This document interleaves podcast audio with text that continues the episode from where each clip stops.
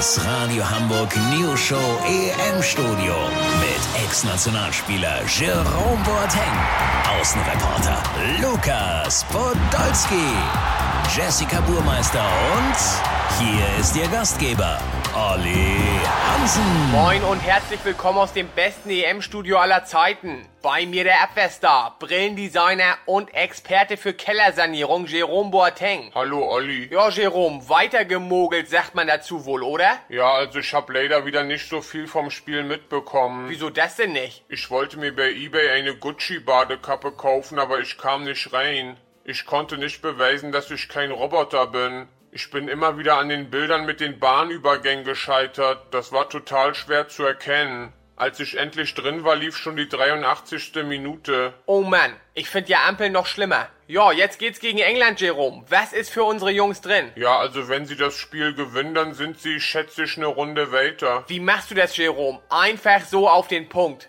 Auf den Punkt übertragungsbereit ist auch unser Außenreporter Lukas Podolski. Lukas, wie war die Stimmung nach dieser elenden Zitterpartie in der Kabine? Und was war denn jetzt eigentlich mit dem ungarischen Präsident Viktor Orban? Ja, Olli, äh, zuerst in Frage ein ganz klares Ja. Und äh, zur zweiten, Viktor war da. Ach was. Er hat sich reingeschmuggelt und stand verkleidet als ungarische Landarbeiterin auf der Nordtribüne. Block C, Reihe 8, neben den Hooligans mit den nackten Oberkörpern. Lass so machen, Olli. Yogi Löw bekommt heute vom Münchner Oberbürgermeister ein Abschiedsgeschenk.